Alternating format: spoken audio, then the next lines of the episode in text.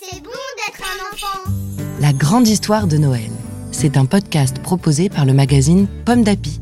Chaque jour, jusqu'au 24 décembre, vous découvrirez un nouvel épisode de Milo et la bougie de Noël. Une histoire écrite par Anne Ricou et lue par Sylvie. Aujourd'hui, 9 décembre. Le troisième royaume. Le lendemain, après un succulent petit déjeuner préparé par le chef pâtissier, Milo, Croc-Croc et Bertille reprennent leur route. Ils remarquent que chez les Miam, à l'heure du repas, cela sent toujours très bon quand on passe près d'une maison. Plus tard, dans la soirée, ils tombent nez à nez avec un troupeau de moutons qui les empêche d'avancer. Bertie n'en revient pas. Il n'a jamais vu autant de moutons.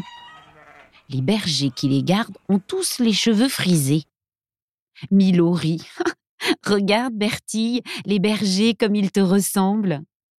L'un d'entre eux s'approche de la petite troupe et leur pose, devinez quoi? Une devinette. Qu'est-ce qui est le plus doux? La laine des moutons ou le chant des bergers? Les trois amis se regardent et ouvrent de grands yeux. L'écureuil saute sur l'épaule de Milo et lui dit Ils ont l'air gentils. Et confiance, Milo. Réponds ce que tu penses, ce n'est pas grave si tu te trompes. Milo réfléchit. Il n'a jamais entendu le chant des bergers, mais la laine de Bertille est un peu râpeuse. Milo prend une grande respiration et déclare Le chant des bergers. Le berger se met alors à chanter d'une belle voix douce. Bienvenue au royaume des tralala. Et les moutons s'écartent pour les laisser passer. Maintenant, au dodo et demain tu retrouveras Milo.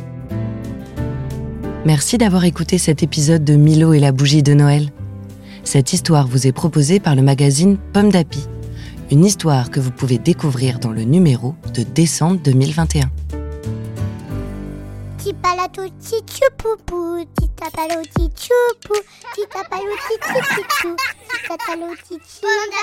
C'est bon d'être un enfant. Un podcast Bayard Jeunesse.